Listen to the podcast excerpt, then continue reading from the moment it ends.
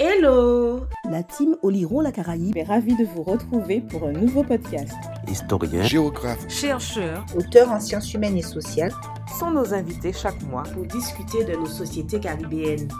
Oliron la Caraïbe est une plateforme numérique avec des vidéos ou encore des articles sur olironlacaraïbe.com et sur tous les réseaux sociaux. Notre histoire, nos territoires, à, à écouter, écouter, à regarder et, et à lire. lire.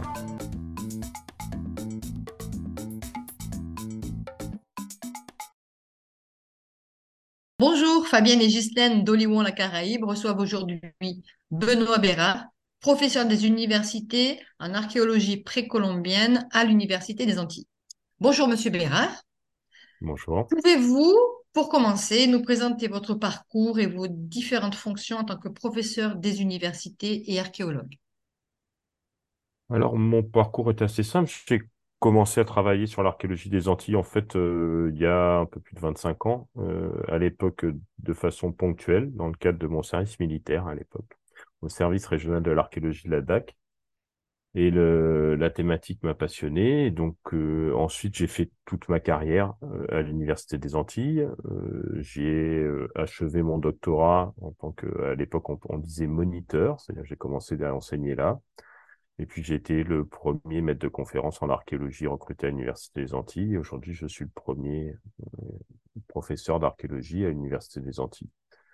Donc mes fonctions, elles sont euh, doubles, euh, à la fois enseigner la discipline archéologique de façon générale, euh, pas uniquement sur les Antilles, et puis travailler sur ce qui est le cœur de, de ma spécialité, de mon espace de recherche, à, à savoir l'espace antillais. Et dans ce domaine-là, mon activité, elle se, elle s'articule à nouveau entre deux pôles, une activité d'enseignement et puis une activité de recherche. À l'université, nous sommes enseignants-chercheurs, c'est notre statut.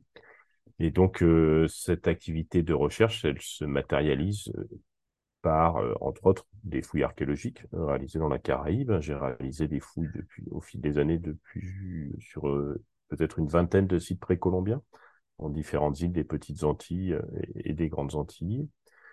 Et euh, j'ai euh, dirigé différents programmes de recherche autour de cette activité euh, archéologique de terrain et aussi d'activités d'archéologie qu'on appelle expérimentale, entre autres autour des questions de, navigation amérindienne. Donc voilà un peu quels sont les différents pôles de mon activité. Bien entendu, une grande partie de cette activité, c'est ensuite de raconter tout ça, c'est-à-dire de d'écrire des ouvrages, de faire des publications scientifiques, des communications dans des colloques. C'est effectivement un élément important. Pourquoi en êtes-vous venu à centrer vos recherches sur l'archéologie précolombienne des Antilles?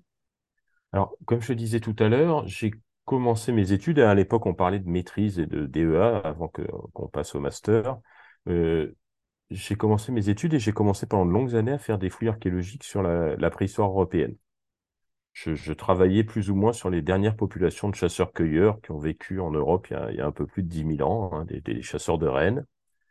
Et par le hasard des choses, je suis venu donc pendant un an et demi travailler au service régional de l'archéologie de Martinique, à l'époque dirigé par Jean-Pierre Giraud, dans le cadre de mon service militaire. Et j'y ai découvert euh, véritablement l'archéologie antillaise et ça a remis en question, on va dire, mes, convictions et mes choix premiers. Et donc, finalement, j'ai décidé de me tourner vers l'archéologie antillaise pour différentes raisons. Euh, D'abord, parce que on était dans un stade, et on est encore, hein, mais même si les choses ont quand même pas mal évolué en près de trois décennies, où euh, l'archéologie était beaucoup moins développée euh, que dans d'autres espaces, et en particulier qu'en Europe occidentale et que sans doute j'avais une, un goût, une préférence plutôt pour le gros œuvre que pour les finitions, et que ce, ce travail de construction, de, de développement d'une discipline qui était encore euh, finalement naissante, euh, m'a attiré plus que, que ce que je faisais précédemment. Hein. Le, le, principe, le jeu intellectuel est, est le même, hein. il, est, il est satisfaisant des, des deux côtés de l'Atlantique, mais là on avait l'impression de participer à, à la construction de quelque chose et sans doute c'était ça m'a participé à m'attirer. Le deuxième élément était que je n'ai pas je ne travaille pas pour les morts. je, je, trouve que le, le travail des archéologues, c'est pas de travailler ou de rendre hommage aux gens qui sont disparus il y a des siècles, c'est bien de travailler pour les vivants. Et qu'à un moment, il me semblait que c'était peut-être plus riche en termes d'impact social, d'interaction sociale, de travailler sur les Amérindiens dans les Antilles, que d'être un archéologue de plus travaillant sur les gens qui avaient vécu il y a 10 000 ans dans le bassin parisien. Et que donc, en termes d'implication et d'impact euh, sur la société, peut-être que mon travail pouvait être plus riche euh, si je le faisais ici que si je le faisais ailleurs. C'est ces deux facteurs, je pense, hein, qui, qui, ont, au-delà d'autres facteurs personnels et familiaux, qui ont fait que, le choix s'est tourné vers les Antilles et plus particulièrement vers les petites Antilles. L'histoire du peuplement des Antilles par les Amérindiens a connu un fort renouvellement depuis une vingtaine d'années. Aujourd'hui, on reconnaît deux périodes distinctes de peuplement des Antilles. Une première période de peuplement par des populations pré-céramistes il y a plusieurs millénaires. Une seconde période de peuplement beaucoup plus récente par des populations dites céramistes. Pouvez-vous, dans un premier temps, nous préciser où en est la recherche scientifique concernant la connaissance des populations dites pré-céramistes c'est-à-dire des populations qui ne maîtrisaient pas la technique de la céramique? Quand et comment ont-elles peuplé les Antilles? Alors, effectivement, aujourd'hui, euh, des, faisceaux de preuves convergents euh, nous parlent de deux phases hein, de colonisation euh, précoloniale de l'archipel antillais. Et la première est liée donc à, l'arrivée de ces, populations qui ne maîtrisaient pas la céramique, qu'on regroupe souvent sous l'appellation archaïque, en fait. Alors, c'est pas du tout un jugement de valeur, hein, c'est juste un terme que nous avons dans l'archéologie de tout le continent américain pour désigner des, populations justement qui n'ont pas encore acquis euh, tous les facteurs de ce qu'on appelle le néolithique en Europe, qu'on appelle plutôt les sociétés formatives en Amérique, c'est-à-dire la sédentarité, l'agriculture, l'élevage et euh, la céramique. Alors, ces, ces groupes, euh, ces premiers groupes d'occupation qui occupent l'archipel antillais, ils vont arriver de façon très très précoce à Trinidad. Et sans doute même il y a, il y a quasiment 10 000 ans. Mais Trinidad est une île continentale. Et il y a 10 000 ans, Trinidad n'est même pas une île. Elle est, rattachée au continent. Hein. Le, niveau des mers et des océans était plus bas qu'il n'est aujourd'hui. Et donc, on a effectivement une présence humaine très, très précoce sur l'île de Trinidad, de ce qui est aujourd'hui l'île de Trinidad. Mais elle est sans doute plutôt liée à la, présence d'êtres humains de façon ancienne sur les côtes du Venezuela, sur toutes les basses terres euh, autour de Trinidad, plutôt que véritablement à un processus de colonisation de l'archipel antillais. Les premières vraies occupations, on va dire, antillaises, au sens euh, insulaire du terme, on les retrouve dans les grandes Antilles, euh, à Cuba et à Hispaniola, plutôt la partie haïtienne, hein, pour les dates les plus anciennes que nous avons aujourd'hui, avec des dates qui remontent au cinquième millénaire avant notre ère.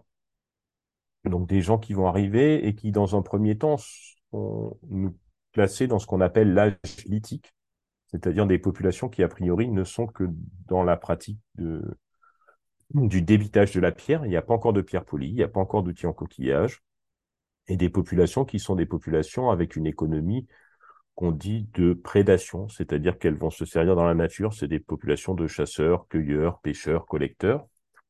Alors, il y, a, beaucoup de débats sur leur origine continentale. Aujourd'hui, on n'a pas de réponse définitive euh, dans ce domaine-là, à la fois l'archéologie et les nouvelles études qu'on développe depuis quelques années euh, sur les, aspects de, paléogénétique euh, nous ont pas permis de trancher.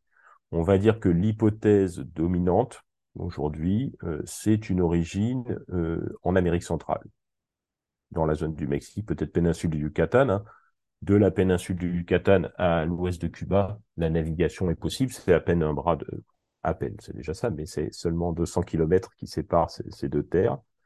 Donc aujourd'hui, c'est notre hypothèse dominante.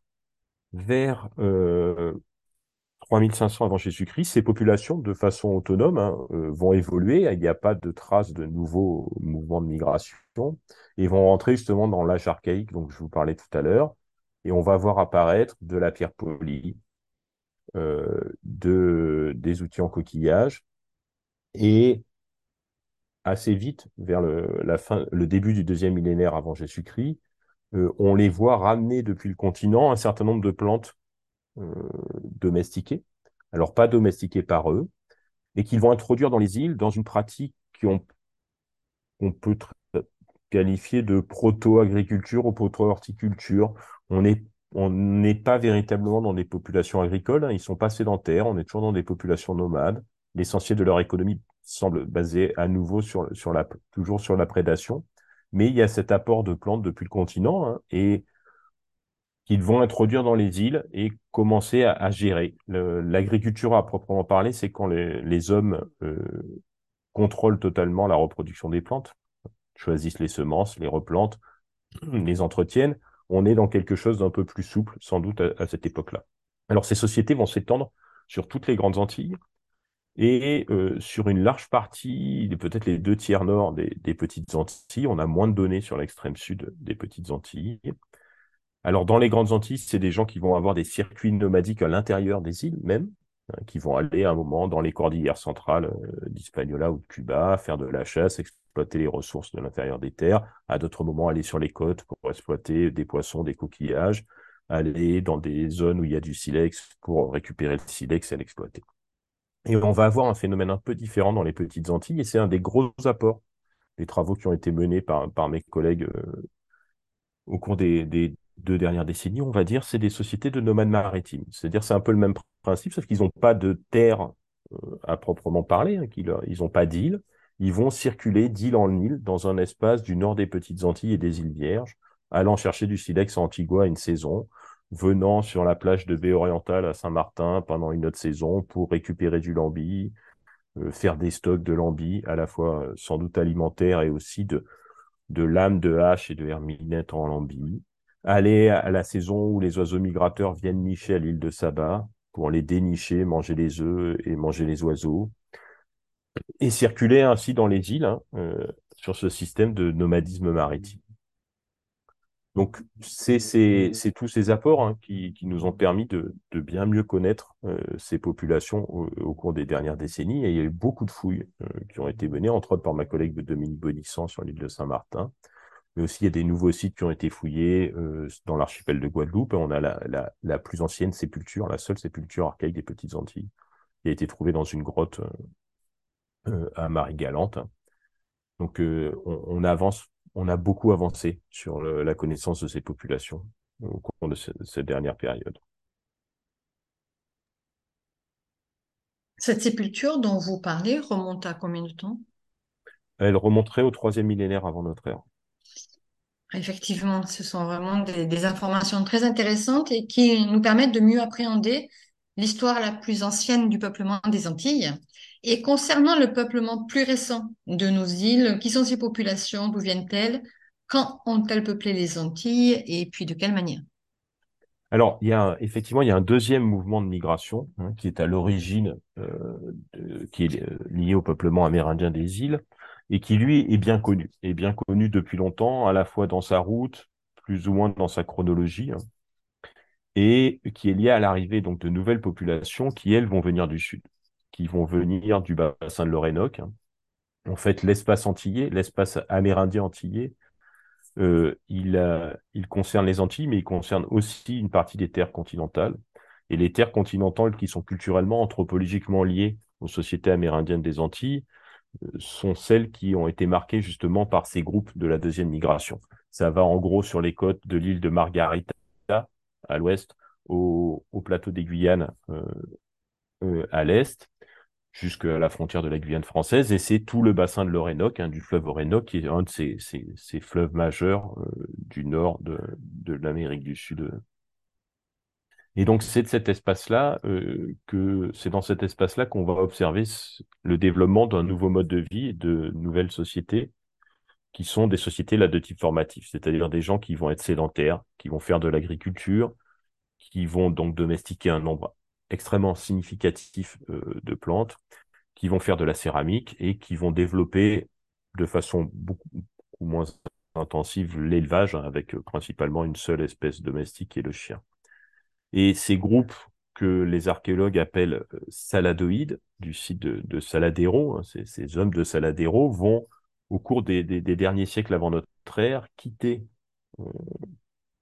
les côtes de l'Amérique du Sud pour partir s'installer dans l'espace antillais. Alors, c'est véritablement un processus pionnier, organisé. Hein. Ce pas des gens qui partent au petit bonheur la chance et qui comptent sur la faculté d'adaptation qu'ils trouveront dans les îles pour, euh, pour survivre. Hein. C'est des gens, il faut imaginer ces pirogues comme des espèces de, villages en mouvement, hein, de villages mobiles qui emportent à la fois des gens, un, système de pensée, un système économique, un système culturel, des plantes, des animaux qui vont euh, introduire dans les Antilles. Alors, ce second groupe, il est bien caractérisé. Hein. Cette, cette histoire-là, on la connaît depuis les années 60. Hein. et euh, on a continué euh, depuis 40, euh, 70 ans à travailler avec beaucoup d'intérêt sur cet épisode-là, hein, qui est quand même une, aventure humaine un peu unique, liée justement à ce mouvement de colonisation d'un archipel océanique. Et euh, à la fois, on travaille sur leur chronologie, surtout sur la compréhension de la structure de ces sociétés hein, qui, vont euh, venir s'installer dans les Antilles et qui reposent donc essentiellement sur un certain nombre de principes. D'abord, euh, le fait qu'elles arrivent avec un système économique prédéterminé, qui est marqué par euh, l'introduction euh, significative de plantes depuis le continent et associé à un système agricole spécifique, qui est celui de l'agriculture itinérante sur brûlis, un autre élément qui est une idée très précise des lieux qui sont favorables à, des installations, à des premiers villages. Ils ne vont pas forcément s'installer partout. Ils vont être assez sélectifs en fonction du système euh, dont, qu'ils qui, qui maîtrisent le mieux et qu'ils vont euh, appliquer dans les îles. Donc c'est le premier élément, c'est le système économique. Le deuxième élément, c'est euh, une identité culturelle très forte qu'ils vont marteler presque dans leur culture matérielle. La céramique de cette période, on parle là de, période céramique ancienne, hein. on est rentré dans, l'âge céramique. Euh, cette période céramique ancienne, la production est incroyablement décorée, extrêmement riche, euh, remplie de symboles euh, qui nous parlent de la pensée religieuse et symbolique de ces populations, qui marquent leur identité ethnique, à un point que c'en est, je dirais, quasiment anormal. Hein. même les, platines à manioc, ou les marmites, hein, l'équivalent de nos casseroles, euh, porte des décorations compliquées souvent. Et le troisième élément, c'est la mise en place sur un vaste espace, hein, qui est un espace, je dirais, presque pan-caribéen, qui va de toute une partie des terres du nord de l'Amérique du Sud et tout l'archipel antillais, de réseaux d'échange à longue distance. Et on va voir circuler dans ces réseaux d'échange à la fois des matières semi-précieuses qui leur servent à faire leurs éléments de parure, leurs pendentifs, leurs perles. On va voir circuler des individus on va voir circuler des animaux. Hein. On a, on, a aujourd'hui le moyen de voir euh, où les gens ont grandi et par rapport à là où ils sont décédés. Et c'est valable pour les êtres humains comme pour les animaux. Donc on, a, on voit des circulations de chiens domestiques, par exemple, de chiens de mer euh, nourris largement aux poissons qui vont circuler entre les îles et qui vont finir par mourir dans des îles où ils n'ont pas grandi. C'est la même chose euh, avec les êtres humains. On voit des circulations de population et on voit des circulations d'idées, c'est-à-dire on a une culture qui est quand même globalement extrêmement homogène d'un espace qui va finalement de Puerto Rico euh, aux côtes euh, du Venezuela, où euh, cette homogénéité de la production culturelle témoigne aussi que cet espace d'échange, c'est aussi un espace d'idées, de concepts. Hein. les gens partagent la même vision et la même façon de faire les choses c'est ces cultures-là, hein, donc euh, qui vont se développer dans les Antilles dans les derniers siècles avant notre ère, dans cet espace, dans un premier temps dans l'espace qui va du, Venezuela à Porto Rico, qui vont constituer le, soubassement de tout ce que va être la suite euh, de l'occupation amérindienne des Antilles. Alors il y a des questions qu'on a pour lesquelles on n'a pas encore bien de réponse. Hein, les, motivations du projet pionnier lui-même, elles sont, difficiles à atteindre, même s'il y a des hypothèses. De la même façon, les modalités de l'interaction avec les, les, gens qui sont là depuis déjà plusieurs millénaires, hein, nos, populations archaïques dont on a parlé précédemment, aujourd'hui font toujours débat. Hein. Il y a, des, il y a des, des, résultats qui sont divergents, par exemple entre les études euh, génétiques qui parlent d'un très faible métissage entre ces deux groupes, et de l'autre côté des données archéologiques qui semblent parler là d'un métissage culturel plus marqué, ou du moins de, de contact culturel plus marqué entre les deux groupes. Donc c'est pour ça qu'on continue à travailler hein, très largement aussi sur cette période-là. On parle souvent de la légende noire des Caraïbes qui auraient exterminé les Arawaks. Et cette légende noire semble née d'une mauvaise interprétation du peuplement des Antilles par les Européens à la fin du XVe siècle. Est-ce que vous pourriez euh, nous l'expliquer, donner du sens à cette légende noire? Alors, c'est euh,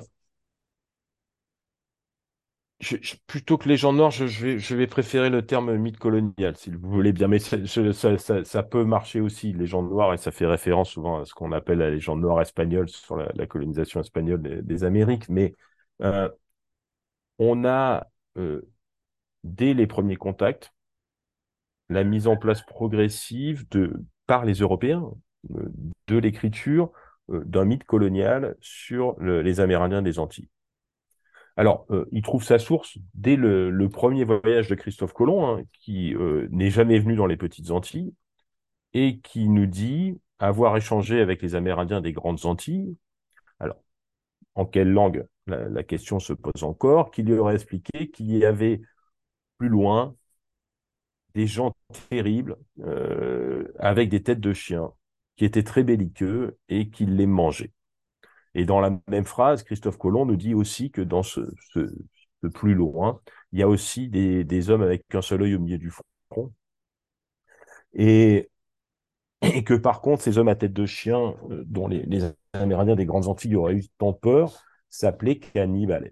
Donc c'est le, premier moment d'entrée de, construction euh, de ce mythe sur la, une figure monstrueuse des Amérindiens des Petites Antilles. C'est un mythe qui est très compliqué à déconstruire parce qu'il va se mettre en place sur plusieurs siècles hein, de contact par euh, un mélange de d'incompréhension des sociétés amérindiennes par les Européens, euh, d'utilisation cynique de réelles différences anthropologiques entre les Amérindiens des grandes et des petites Antilles au profit du projet colonial, euh, de réalité géopolitique, économique fluctuante euh, du processus de colonisation européenne des, euh, des Antilles et donc de l'impact de l'évolution de ces réalités sur les sociétés amérindiennes et, leur, euh, leur vision. Donc voilà, on est dans un, quelque chose qui va se construire petit à petit et qui aboutit finalement à un récit un peu simpliste, hein, où il y aurait eu à l'origine du monde, hein, dans un temps passé, des, populations amérindiennes pacifistes, euh, à la civilisation élevée, euh, qui bienveillantes et accueillantes vis-à-vis de leurs invités surprises venus de l'autre côté des océans, qui auraient été euh, éliminés par de nouveaux arrivants, des occupants illégitimes finalement à ces terres antillaises, venant du plateau des Guyanes, de féroces guerriers qui auraient exterminé tous les hommes des Antilles en les dévorant et qui auraient contraint par leurs femmes, par la, force, leurs femmes à devenir leurs épouses.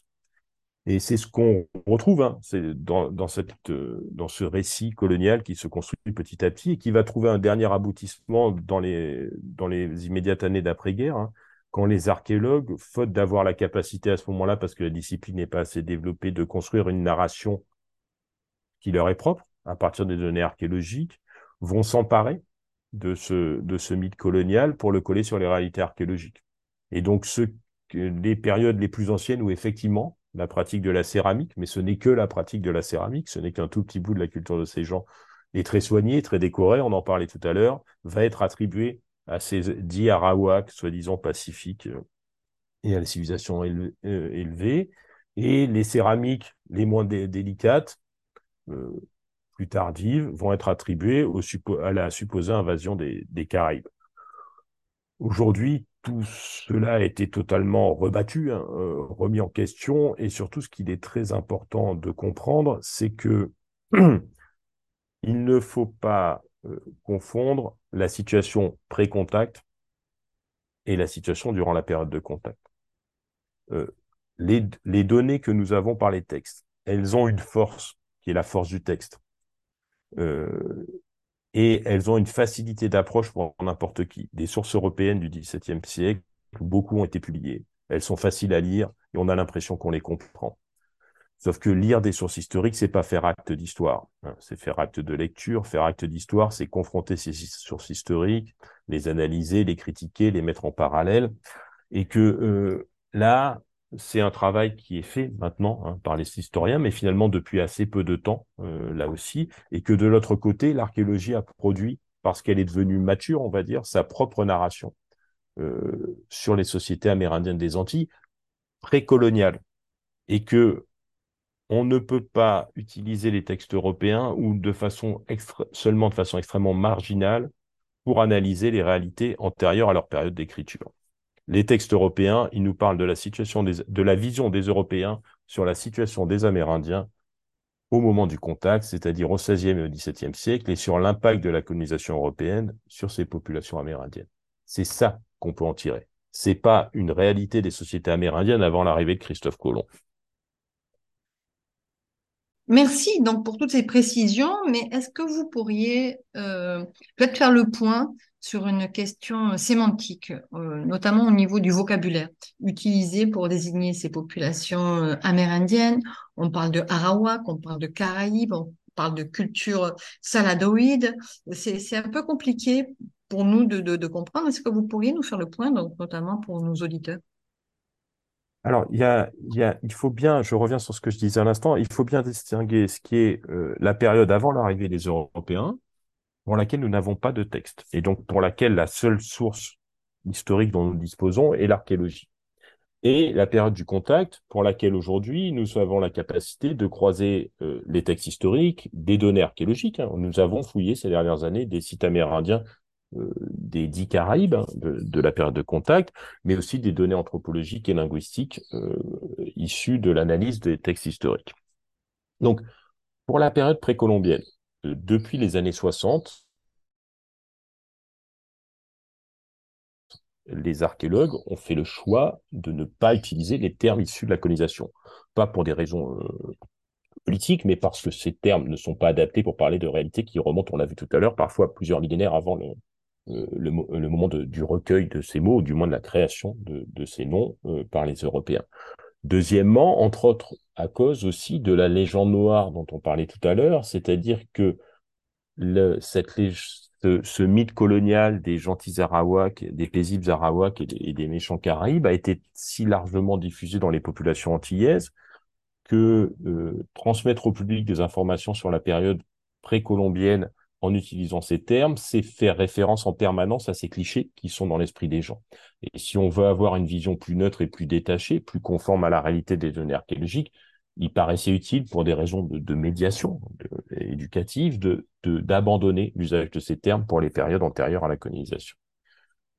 Pour la période du contact colonial, pour laquelle ces termes ont une légitimité historique. Il m'arrive de les utiliser moi-même dans mes travaux. Euh, le, il faut bien comprendre leur modalité de construction. Jamais aucun Amérindien dans les Antilles ou sur le continent ne s'est appelé Arawak ou Caraïbe.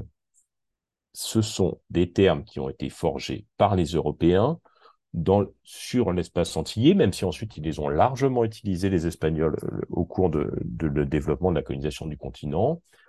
Et ces termes euh, ont servi de support à un processus qu'on peut caractériser d'ethnogénèse coloniale, c'est-à-dire sur la base de réalité. Hein. Comme tout mythe, il y a un fondement. Et ce fondement, c'est que les sociétés amérindiennes des Petites Antilles, euh, au moment du contact, sont des sociétés essentiellement égalitaires, et que les sociétés amérindiennes des Grandes Antilles sont des sociétés hiérarchisées. Et sur la base de ces différences, les Européens ont créé des catégories euh, dans lesquelles ils ont rangé les Amérindiens. D'un côté, des Taino Arawak et de l'autre côté, euh, nos euh, Caraïbes des Petites Antilles. Ces catégories ont deux défauts. Un, elles ont, alors, elles sont des constructions euh, absolues du moment colonial, mais au-delà de ça, elles ont deux autres défauts. Le premier, c'est qu'elles elles, elles donnent une vision très opposée de ces deux ensembles et qui est totalement exagéré. Hein. Les travaux qui ont été faits depuis 30 ans par les historiens, les linguistes, les archéologues, les anthropologues sur la période de contact montrent qu'il n'y a pas d'opposition absolue entre Amérindiens des Grandes Antilles et Amérindiens des Petites Antilles. Bien au contraire, hein. euh, au moment de l'arrivée des Espagnols dans les Grandes Antilles, au début de la colonisation espagnole des Grandes Antilles, des Amérindiens des Grandes Antilles vont quitter les Grandes Antilles pour aller se réfugier dans les Petites Antilles. Chez leurs voisins et, cousins. Hein. il faut savoir qu'ils parlent quasiment la même langue. Hein. c'est des langues qui sont liées à la famille linguistique qu'on appelle le, le Maipuran aujourd'hui. Hein. c'est ce qu'on appelait anciennement les, langues arawak et qui sont très proches. Euh, il y a sans doute pas beaucoup plus de différences linguistiques entre la langue parlée par les Amérindiens des Petites Antilles et les Amérindiens des Grandes Antilles au moment du contact qu'il y en a entre le créole des Petites Antilles et le créole haïtien.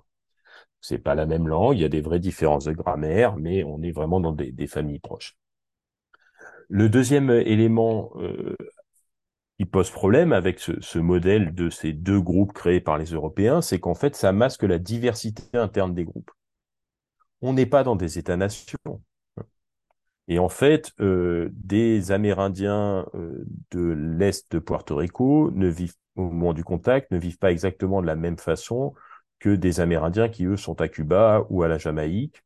Il y a des degrés de complexité sociale, il y a des degrés d'organisation politique qui vont être différents, même si on peut les regrouper dans un même vaste ensemble culturel.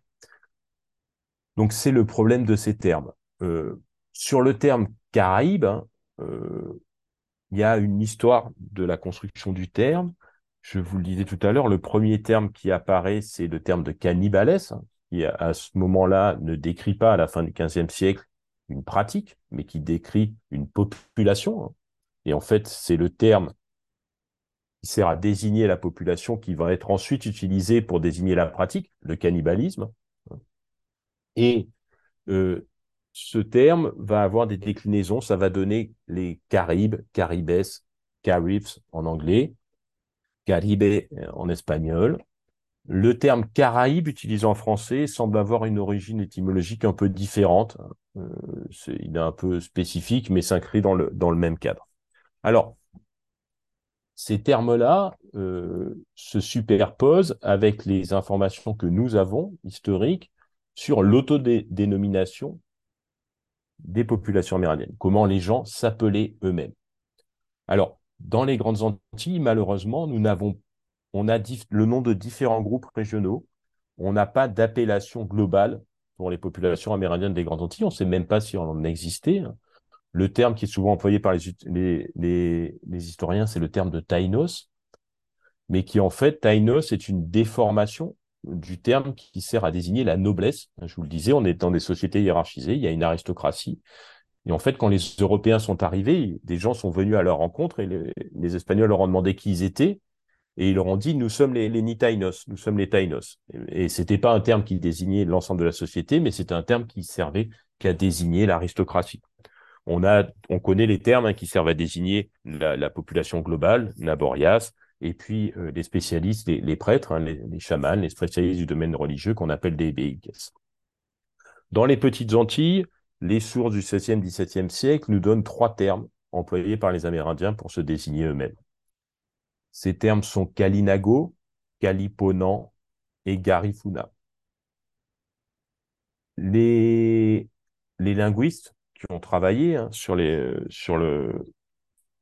langue des Amérindiens des, Petites Antilles, et entre autres euh, Douglas Taylor, hein, qui est un grand anthropologue et linguiste qui a qui a vécu et travaillé très longtemps dans le territoire caribe de la Dominique, nous dit qu'en fait, c'est des variations du même terme, c'est différentes formes historiques de la même dénomination. Aujourd'hui, ce que l'on emploie le plus souvent euh, quand on veut utiliser une autodénomination euh, amérindienne et pas utiliser les termes coloniaux, c'est le terme Kalinago pour les petites Antilles, à la fois parce qu'il a une vraie légitimité historique et aussi parce qu'en fait, c'est celui par lequel se reconnaissent les descendants contemporains de ces populations, hein, justement les gens qui vivent dans le territoire caraïbe de la Dominique. Donc voilà un peu le point qu'on peut faire sur ces, ces dénominations, à la fois la construction des appellations coloniales, qui sont vraiment des, il faut voir ça comme des étiquettes que vont coller les Européens sur les populations amérindiennes des Antilles, et puis les, informations qu'on a sur le nom que se donnaient eux-mêmes les Amérindiens. Si je peux continuer une seconde sur ces étiquettes, ces étiquettes, elles vont servir le processus colonial. Et on va changer, les étiquettes sur les populations quand, euh, quand on en aura besoin. La logique de la colonisation espagnole, c'est quoi? C'est garder sur place de la main-d'œuvre indigène dans les territoires qu'on va vouloir développer, Donc, partout où il y a des colonisations espagnoles, où il y a des colonies espagnoles et un intérêt, ou des richesses et un intérêt à avoir de la main-d'œuvre pour exploiter ces richesses, on va dire qu'on a affaire à des Arawaks, des Indiens pacifiques.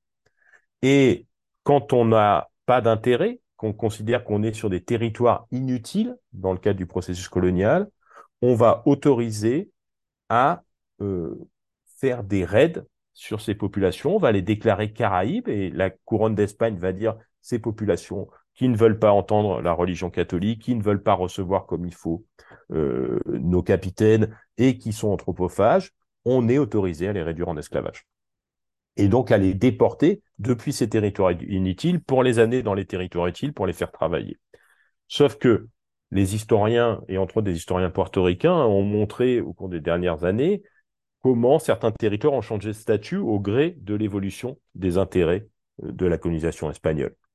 Certaines îles qui étaient considérées comme inutiles, par exemple les îles perlières euh, du sud des Antilles, hein, Coche, Cubagua, euh, Margarita, sont considérées d'abord comme des îles peuplées par de, terribles guerriers anthropophages caraïbes, on découvre la ressource perlière, on a besoin de gens pour plonger sur les perles, on va d'un seul coup les décréter euh, Arawak, et donc on ne donnera plus le droit d'en extraire euh, la population amérindienne pour la et on va la conserver sur place.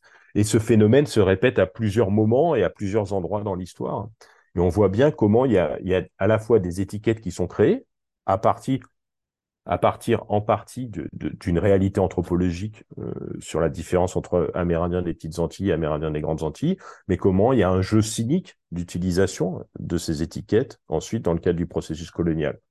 Euh, à tel point qu'il y a des lobbies hein, qui vont s'opposer entre des lobbies de colons et de planteurs, et de l'autre côté des lobbies indigénistes, avec entre autres le plus célèbre d'entre eux qui est le père Las Casas, hein, qui lui va plaider pour que on déporte pas les Indiens et qu'on les réduise pas en esclavage, euh, pour qu'on classe des îles finalement arawak, hein, alors que de l'autre côté, euh, les colons, les planteurs vont plaider pour qu'on classe des îles euh, caraïbes afin de pouvoir en extraire de la main d'œuvre. Bien, c'était assez passionnant comme mise au point. Je pense que ça éclaircit beaucoup de choses, enfin, nous l'espérons. vous avez parlé des sources archéologiques pour retracer cette histoire du peuplement. Est-ce que vous pourriez euh, nous expliquer sur quelles sources vous appuyez pour justement faire cette histoire du peuplement alors, l'archéologie, elle, euh, prend en compte l'occupation amérindienne des Antilles euh, dans la longue durée, dans le temps long. Hein. C'est sept millénaires, finalement, d'occupation amérindienne des Antilles qui sont abordés au travers de l'archéologie. Elle, et elle, elle ne reconnaît pas, je dirais, la, entre guillemets, la rupture coloniale. Hein. nous faisons l'archéologie tant des millénaires d'occupation amérindienne précolombiens que de sites euh, amérindiens liés à la période de contact.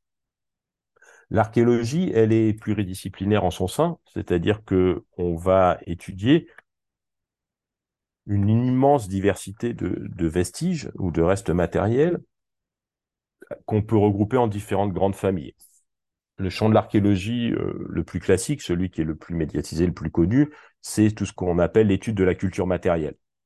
Donc ça va être l'analyse des vestiges archéologiques qu'on retrouve autour des fouilles, des objets en... alors pour nos populations amérindiennes, des objets en pierre taillée, des objets fabriqués en coquillage, euh, de la céramique, euh, des restes de leur habitat, etc., etc. À côté de cela, il y a un ensemble de, de disciplines qu'on va appeler paléo-environnementales et qui vont avoir pour vocation de reconstruire à la fois l'environnement dans lequel ont vécu les populations amérindiennes au fil du temps, au cours des 7000 ans d'occupation amérindienne des Antilles, la végétation, le climat, euh, les espèces animales, euh, les peuplements animaux n'ont pas été stables, ils ont évolué. Hein. Le niveau des mers a changé, par exemple, les traits de côte. Euh, donc il y a tout un travail qui est fait dans ce domaine-là.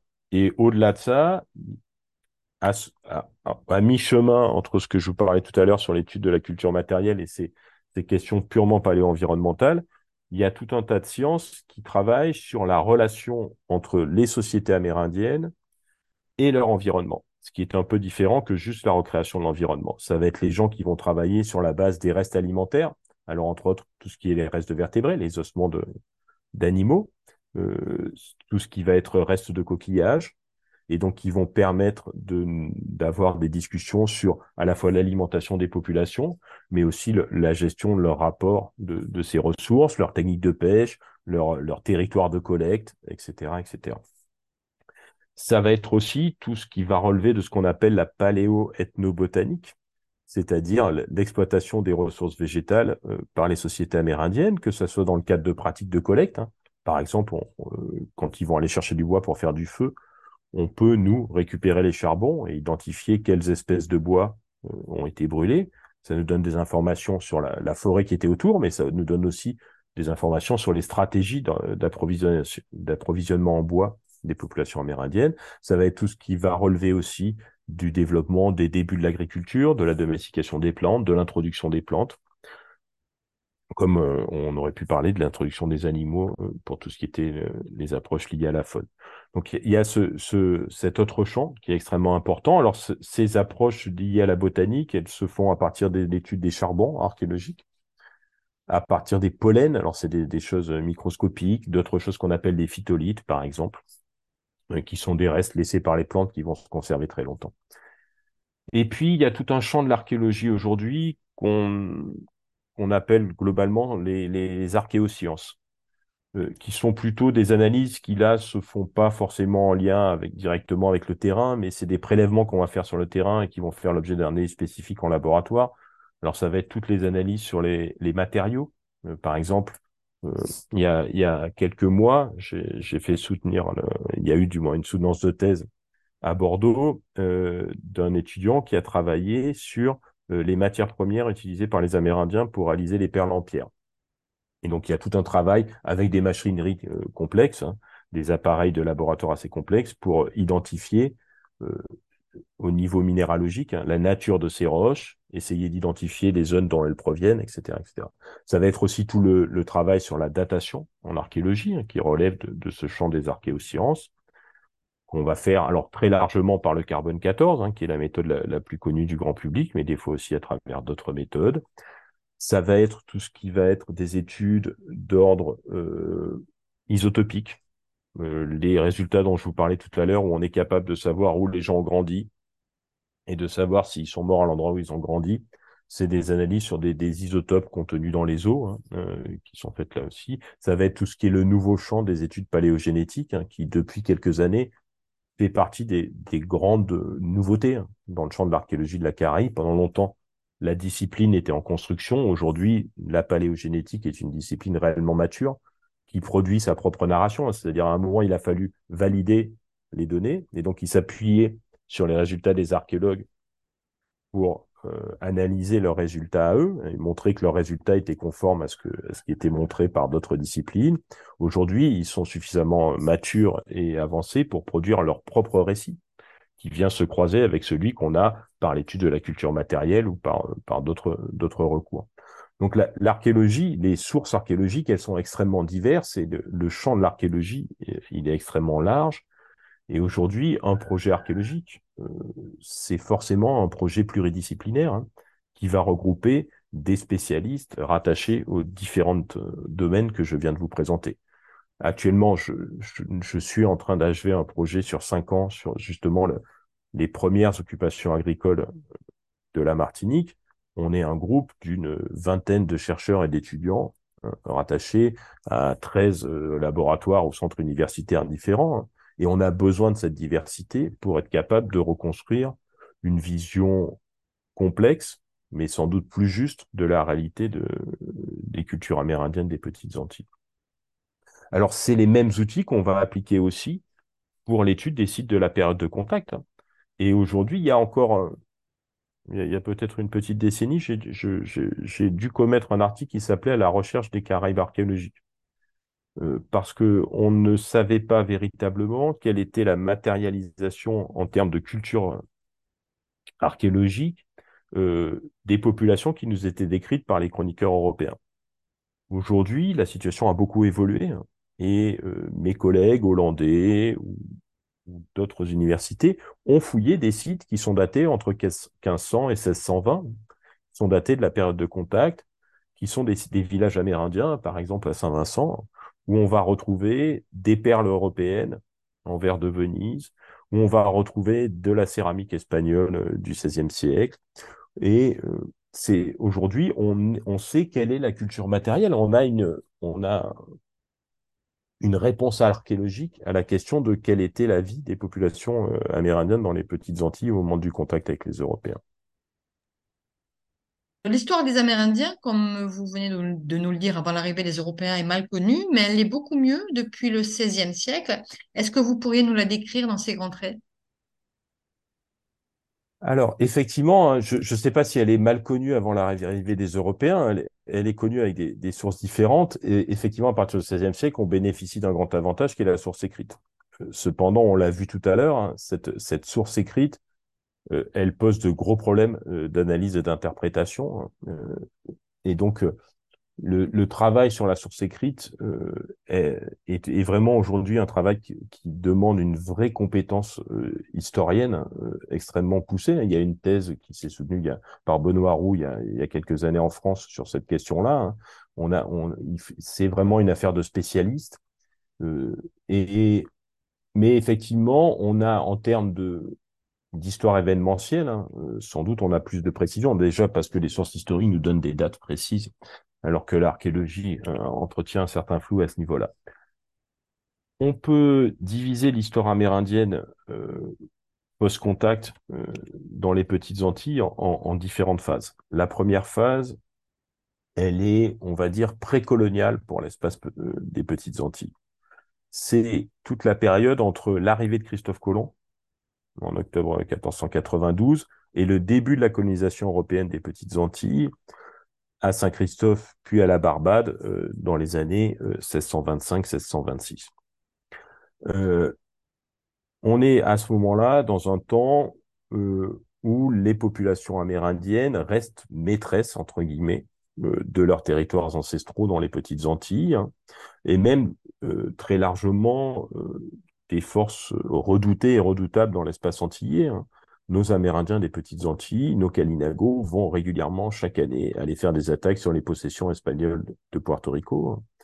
Dans un premier temps pour l'intérêt, dans leur intérêt propre, et puis petit à petit, entre autres vers le, début du, XVIIe siècle, parce que se met en place dans l'espace antillais euh, un système plus vaste euh, qui commence à s'orienter sur l'Atlantique, hein, avec des marchands hollandais, des corsaires français, anglais.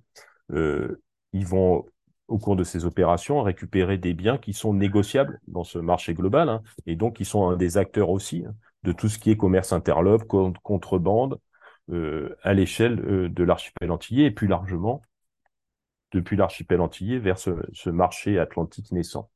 Alors, c'est un premier moment, c'est pas parce qu'on a des textes de ce premier moment qu'il faut croire qu'ils peuvent nous raconter, qu'ils nous donnent une image de la réalité des Amérindiens avant l'arrivée des Européens. Il faut bien comprendre que le premier contact avec les Européens et toute cette première phase, hein, pour les Amérindiens des Petites Antilles, c'est déjà euh, euh, euh, un choc et une évolution considérable. D'abord, il y a le choc épidémiologique. Les Européens arrivent avec des maladies pour lesquels les Amérindiens n'ont pas de défense immunitaire.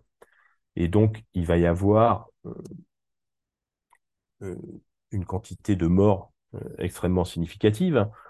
Il y a des débats entre les historiens, hein, mais, sur l'échelle du continent américain, les gens débattent sur des échelles qui sont de l'ordre de 30 à 80% de la population totale du continent américain qui aurait été décimée. Alors le terme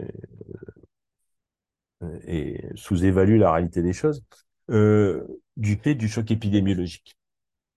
Le deuxième élément, c'est que l'arrivée des Européens, c'est l'arrivée de nouveaux objets. Et je vous le disais à l'instant, dans les sites amérindiens de, la période de, de cette période-là, datant de cette période-là, dans les années 1500-1620, qu'on a pu fouiller ces dernières années, on va retrouver des perles en verre, on va retrouver des objets en métal. C'est cette arrivée dans l'espace amérindien des Antilles d'objets de nouvelles matières premières venues d'Europe c'est une déstructuration complète de tout un tas de, systèmes de production et d'économie traditionnelle de ces populations amérindiennes autour de la production d'objets en pierre, d'éléments de parure en pierre. Et donc, euh, ça redonne là aussi, euh, redistribue totalement les cartes et modifie euh, des équilibres sans doute dans ces sociétés. Et puis en fait, et enfin, on l'a vu, hein, euh, durant toute cette période antérieure à la colonisation amérindienne des Petites Antilles, ces populations vont subir des raids euh, esclavagistes, euh, des, Espagnols hein, qui vont venir les attaquer dans les îles et les capturer pour aller les faire travailler sur le continent ou dans les grandes Antilles au bénéfice de la colonisation espagnole. Donc même dans cette période antérieure à la colonisation, et on a des très belles sources, hein, on peut penser au manuscrit anonyme de la bibliothèque de Carpentras, hein, publié par Jean-Pierre Moreau. On a des, jolies sources anglaises aussi très précoces hein, euh, sur les Antilles. Euh, les sociétés amérindiennes qui sont décrites sont déjà des sociétés qui ont été modifiées, déstructurées de façon fondamentale euh, par la réalité du début de la présence européenne dans les Antilles. La deuxième phase, c'est celle qui va aller sans doute des débuts de la colonisation, on va dire des petites Antilles, on va dire 1625, jusque dans les années 1660. C'est une phase qui est marquée de façon générale et peut-être encore de façon encore plus marquée euh, du côté français par une période de cohabitation dans les mêmes îles entre les colons européens et les Kalinago. Alors, c'est quelque chose qui va toujours mal finir. Hein. Euh, la première des, colonies européennes des Petites Antilles, c'est Saint-Christophe. Hein. La colonisation franco-anglaise de Saint-Christophe commence en 1625. La présence amérindienne s'arrête en 1627. Euh, les Français et les Anglais se mettent d'accord pour éliminer hein, euh, les Amérindiens de Saint-Christophe, avec lesquels pourtant ils avaient un accord euh, pour les accueillir, hein, avec le chef Tègrement. Et il va y avoir un massacre hein, dans, dans, un endroit qui est connu historiquement et dont le nom aujourd'hui est Bloody River, la, rivière sanglante à Saint-Christophe. Alors, dans certaines îles, la cohabitation va durer plus longtemps. Alors, on sait que le début de la colonisation française de la Guadeloupe va pas forcément bien se passer, à la fois, entre les colons, mais aussi entre euh, les colons et les Amérindiens. Euh, Belin d'Astambuc en Martinique, ayant déjà l'expérience de Saint-Christophe, va, un peu mieux négocier les choses, mais finalement, dans la décennie des années 1650, hein, vers la, fin des années 1650, on rentre véritablement dans une phase de, guerre euh, caraïbe, hein, dans les petites Antilles, et que ce soit les Anglais ou les Français, ils se trouvent confrontés à cette situation. Ça va aboutir à la signature du traité de Basse-Terre en 1660. C'est un traité qui est signé par les, Anglais, les Français et les Kalinago, qui vont apparaître pour la première fois dans un traité international. Euh, malheureusement, euh, c'est un traité qui reconnaît ou ils reconnaissent la perte de pouvoir sur la quasi-totalité de leurs territoires ancestraux à l'exception de deux îles, la Dominique et Saint-Vincent, qui sont déclarées îles neutres, et euh, d'une réserve dans le nord de la, grande terre de Guadeloupe, euh, dans la zone de Lance-Bertrand. Ça marque la fin de cette deuxième phase. Alors, ces conflits de la fin des années 1650 et, et, la fin de cette deuxième phase, elle est liée à un changement dans la nature même de la colonisation européenne des Petites Antilles, c'est l'arrivée du sucre et du développement de l'exploitation sucrière qui nécessite terre et une large main-d'œuvre servile qui va, même s'il y avait des esclaves dans les Antilles euh, dès le tout début du XVIIe siècle et même peut-être dans les grandes Antilles dès, les dernières années du XVIe, euh, qui va nécessiter un apport massif de main-d'œuvre euh, depuis l'Afrique hein, et qui va véritablement lancer sur des bases jamais connues jusqu'alors la traite négrière transatlantique. Donc ça marque cette deuxième et on rentre dans une, nouvelle période qui va être une cohabitation entre des îles colonisées par les Européens et cette période des îles neutres de Saint-Vincent et de la Dominique, qui va s'achever dans le dernier quart euh, du XVIIIe siècle, hein, donc c'est très tardif. Hein. La colonisation de ces deux îles par les Européens euh, se fait avec un fort décalage chronologique. Hein. Et là, euh, c'est les dans ces dans ces dernières années du du XVIIIe siècle s'achève véritablement le, pouvoir des Amérindiens des Petites Antilles sur une quelconque île des Petites Antilles. ne va plus résister, hein, ce qui résiste jusqu'à aujourd'hui, à savoir d'abord la réserve caraïbe, puis le territoire caraïbe de la Dominique. Donc voilà, si on doit faire une périodisation, un phasage de l'histoire amérindienne des Petites Antilles, on peut sans doute utiliser celui-là. C'est vraiment une période historique extrêmement riche, extrêmement féconde et qui depuis euh, quelques années maintenant fait l'objet d'une patrimonialisation. On entend même parler de nos ancêtres, les Kalinago. Est-ce que vous pourriez nous expliquer sous quelle forme euh, cette patrimonialisation se déroule et quels sont les enjeux surtout de cette patrimonialisation aujourd'hui? Alors, on vient de le voir, hein. en fait, la, la permanence des, sociétés amérindiennes dans les Antilles euh, ne s'est jamais interrompue. Hein. Et donc, de fait, ces sociétés ont participé tout à fait à la construction de l'identité des cultures créoles contemporaines des petites Antilles. Et elles sont un, un des éléments de ces cultures créoles. La... C'était une réalité qui, pendant très longtemps, a été masquée parce que la construction du discours identitaire dans les Antilles ne permettait, n'ouvrait pas d'espace pour la reconnaissance de ces héritages amérindiens. Alors, je ne vais pas les lister là, hein, ils sont très nombreux, linguistiques, architectural, euh, agricoles, euh, maritimes, etc., euh, etc. au-delà, il n'y avait pas d'espace pour leur reconnaissance. C'était des héritages qui étaient un peu invisibles. Parce que d'abord, les Antilles, dans le cadre colonial, ont vécu sur un modèle d'une histoire importée d'Europe. Hein, qu'ensuite, euh, avec le réveil des Amériques noires dans les années 60, ben, les Antilles se sont tournées vers le continent africain et que là non plus, euh, il n'y avait pas tellement de place laissée à la reconnaissance d'héritage amérindien. Et il faut attendre les années 80 et les années 90 avec le développement de discours sur des identités autour de des notions d'antillanité, de créolité, pour que les processus historiques de façon globale qui se sont déroulés dans les Antilles euh, retrouve une place, qu'on soit plus sur des, identités importées, mais sur des, des identités auto-centrées sur l'espace antillais, et là, s'ouvrait une porte pour la reconnaissance de ces héritages amérindiens, comme des héritages indiens euh, liés à l'arrivée des populations engagées au XIXe siècle, qui ont aussi bénéficié hein, de ce même mouvement historique en termes de construction identitaire dans les Antilles. Le... C'est à partir de ce moment-là, il y avait eu des, étapes précoces hein, euh, de, reconnaissance d'héritage amérindien, mais on va sans doute rentrer à partir de, ces années 90 dans quelque chose qui relève véritablement d'un processus d'appropriation intime, de patrimonialisation intime de ces héritages. Il y a des mécanismes de patrimonialisation qui sont extrêmement variés. Hein. Euh, ça va être euh, la reconnaissance d'un patrimoine archéologique, ça va être la création des premiers musées, d'archéologie précolombienne et des premières expositions. Pour les premières expositions, ça nous ramène dans les années 1930. Pour les premiers musées euh, véritablement consacrés à ça, dans les années euh, plutôt dans les, années 1970.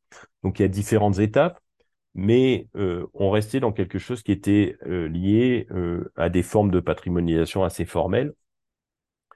Et ce qu'on voit, ce qu'on a vu se développer, on a analysé ce processus-là hein, à partir de, des années 90, c'est justement euh, une, une, mécanique plus intime de patrimonialisation de ces héritages amérindiens, ce que vous avez euh, évoqué en disant, voilà, des fois, il y a des gens aujourd'hui dans les Antilles qui disent nos ancêtres les Kalinago. Et donc, c'est bien la marque hein, de, de, cette appropriation intime euh, de ces héritages. Alors, les formes de cette patrimonialisation, elles, sont extrêmement variées. Alors, sans doute une des plus visibles, c'est l'invasion de l'espace public par ces héritages amérindiens. Hein.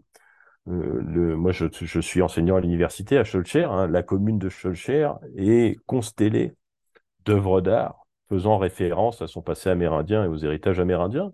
Certaines anciennes, hein, comme la fresque réalisée par Victor Anissé en céramique euh, sur, une des places à l'entrée du bourg, euh, certaines plus récentes liées à des projets de la commune. Hein, et il n'est pas inintéressant de voir que la commune a, fait commande aux, artistes. Autour de cette thématique du patrimoine amérindien. Ça en est un exemple, il y en, a plein d'autres. Hein. Euh, ça a permis de revisibiliser dans l'espace public euh, ces héritages amérindiens. Alors ils y étaient présents avant déjà, mais souvent de façon invisible, c'est-à-dire les gens ne les repéraient pas. Hein. Qui sait que le Cap Salomon euh, fait référence au premier habitant dont on connaisse le nom en Martinique, hein, le capitaine Salomon, qui est un capitaine Kalinago, qui, qui nous est décrit euh, dans le manuscrit anonyme de Carpentras dans les années 1719. Euh, Et voilà, notre paysage est encore marqué hein, par, par ce patrimoine. Alors, c'est les enjeux de cette patrimonialisation, hein, ils, s'inscrivent dans euh, des enjeux qui sont des enjeux de, construction identitaire et de construction sociale dans l'espace antillais. Hein et de tensions qui existent depuis des siècles hein, euh, entre des conceptions euh, essentialistes racialisées de ce que doit être l'identité des, sociétés antillaises, euh, le caractère phénotypique impliquerait le rattachement à un élément spécifique, une, une, composante spécifique du patrimoine, et des conceptions plus existentialistes où finalement, peu importe la catégorie raciale à laquelle vous appartenez, euh, l'ensemble des héritages culturels qui fondent ce qu'on a appelé justement cette créolité, euh, vous êtes légitime à vous en réclamer. Hein. À un moment, peu importe si les héritages génétiques amérindiens sont extrêmement faibles, euh, dans les sociétés, dans un, grand nombre de sociétés antillaises des petites Antilles, la culture est là, et le patrimoine et la culture, ça se transmet pas par le sang, hein, ça se transmet par l'éducation. Donc c'est aussi ces enjeux et, ces tensions-là euh, dont témoigne l'histoire du processus de patrimonialisation des, héritages amérindiens dans les Antilles. Alors après, dans l'espace public, des fois, ce, patrimoine s'incarne euh, à des moments particuliers. Et cette histoire amérindienne, elle va réapparaître à des moments parfois surprenants. Euh, en Martinique, un des lieux qui, dans l'esprit du public, est étroitement rattaché aux héritages amérindiens, c'est le lieu qu'on appelle le tombeau des Caraïbes à la limite entre les communes de Saint-Pierre et du Prêcheur, et où on nous dit que c'est le lieu où les derniers Amérindiens auraient, plutôt que de se laisser coloniser, auraient mis fin à leur vie, se seraient suicidés en se jetant d'une falaise, et en disant que, que la montagne de feu les, vengerait, que le, le, volcan vengerait, les vengerait de la colonisation européenne. Alors, c'est intéressant hein, parce que c'est un, il n'y a pas de réalité historique, en tout cas, on n'a jamais trouvé ni de réalité archéologique. Il y a eu des fouilles qui ont été faites dans les années 80 à cet endroit-là. Euh, rien n'a été trouvé. Il n'y a pas de source historique qui témoigne de cet événement-là. Et là, on est dans un mécanisme de construction d'une mémoire euh, commune, collective, partagée par, par la population, euh, qui se fait autour de deux éléments. Le premier élément, c'est une réalité historique qui remonte au XVIIe siècle et qui est lié à la colonisation européenne, non pas de la Martinique, mais de la Grenade, où, alors que les Français partant de la Martinique vont euh, euh, aller coloniser la Grenade, hein, ils vont débarquer au milieu de la côte caraïbe de la Grenade, puis remonter vers le nord et arriver vers le nord, l'extrémité nord de la côte caraïbe de la Grenade. Ils arrivent au moment où il y a une grande fête où tous les, les de la Grenade euh, sont réunis. Il y a une grande fête de boissons, hein, qui est une des, grandes pratiques euh, sociales et symboliques de ces populations. Et là, il y a une vraie résistance des, Amérindiens. Il va y avoir un combat. Et certains des chefs amérindiens vont préférer se jeter de la falaise. Hein, c'est ce que nous disent euh, les chroniques historiques. Et le lieu, on va garder la mémoire, hein, c'est un lieu qu'on appelle Sauteur euh, à la Grenade, faisant référence au saut de ces Amérindiens. Et puis le deuxième bout de, histoire qui est venue coaguler avec ce premier bout autour du tombeau des Caraïbes, c'est un des récits qui permet d'expliquer l'éruption de la montagne Pelée en 1902. Après, le, après l'éruption de la montagne Pelée en 1902, la population de Saint-Pierre et les gens qui vont venir réoccuper la zone impactée par le volcan a besoin d'avoir des, des explications, une, une explication à, à, cette éruption volcanique et aussi une explication qui permette de, d'amoindrir sans doute dans le futur le risque volcanique. Et il y a trois types de, de récits qui vont se construire à ce moment-là. Un premier euh, qui, est, qui se veut scientifique, qui est volcanologique et qui est l'éruption de la montagne Pelée fonde la naissance, hein, un des actes de naissance de la volcanologie moderne. Et donc il y a tout un travail qui est fait et qui va offrir un cadre explicatif à l'événement qu'a pu euh, représenter euh, l'éruption de la montagne Pelée le deuxième, c'est euh, un certain nombre de, récits qui vont se construire autour de la réputation de Saint-Pierre comme ville euh, de petite vertu, que ce soit autour de, de l'activité du clergé ou du caractère particulièrement grossier et irrespectueux du carnaval. Et donc que ce serait une sorte de, de, de châtiment divin à l'image de Sodome et Gomorre qui, qui aurait euh, était la cause de la destruction de la ville, et que donc, si la population euh, ça s'agissait, normalement, elle devait être, elle devrait être protégée à l'avenir de, de futurs cotères du volcan.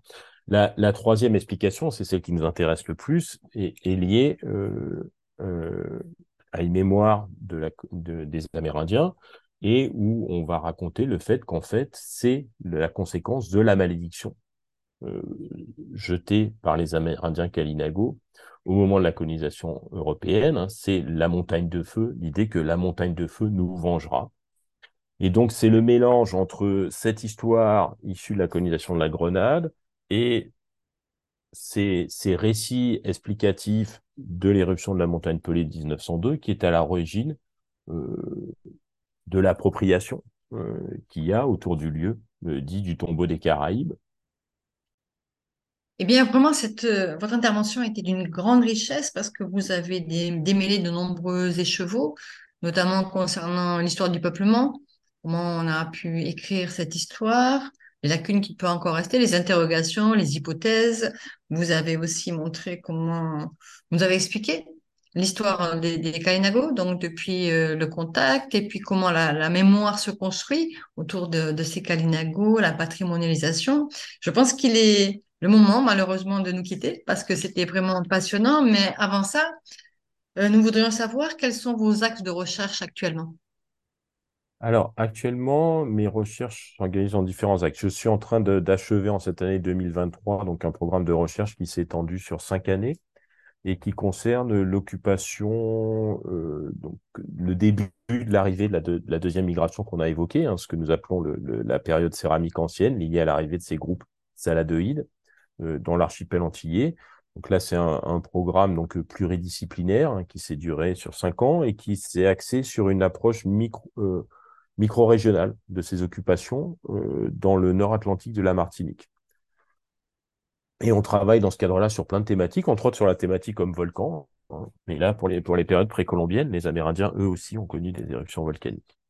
Après, euh, je travaille sur euh, toujours sur des questions de navigation et de l'évaluation euh, et la modélisation des capacités de navigation des populations précolombiennes dans les Antilles. Ça, vous imaginez bien que c'est un, un enjeu important. On est dans un espace euh, plus maritime que terrestre et on étudie des populations qui elles-mêmes sont sans doute plus maritimes que terrestres. Donc cette euh, notre capacité à reconstituer, à comprendre les capacités, les possibilités de, navigation et de circulation dans l'archipel antillais de ces populations est un enjeu scientifique important. Et puis enfin, euh, je travaille aussi, on a monté un programme voilà, sur les questions d'analyse paléogénétique. Hein. Euh, que j'évoquais tout à l'heure. Actuellement, c'est un programme qui est en cours. On devrait avoir les premiers résultats d'ici quelques mois. On a pu prélever des échantillons sur une trentaine de squelettes précolombiens de Martinique qui vont être comparés avec plus de 200 euh, euh, prélevés à l'échelle de, l'archipel antillais. Hein. Et par ces études ADN et des études isotopiques, on va pouvoir avoir à avancer sur les questions de migration, de, type de population qui arrive dans l'archipel antillais, quand, euh, selon quelle route, depuis quelle origine continentale, mais aussi sans doute on est en train de, construire les, premières euh, de parenté euh, de, ces populations amérindiennes sur la base de l'analyse de, des restes génétiques. Donc c'est essentiellement autour de, ces questions-là que, que s'articulent mes recherches actuellement. Eh bien, merci beaucoup pour euh, merci à vous. votre riche intervention. Chers auditeurs d'Hollywood la Caraïbe, nous vous disons à bientôt pour le podcast du mois prochain. C'était le podcast d'Oliron la Caraïbe. Oliron la Caraïbe, c'est une plateforme numérique avec également des vidéos ou encore des articles sur olironlacaraïbe.com et sur tous les réseaux sociaux. Notre histoire, nos territoires, à, écouter, à regarder et à lire.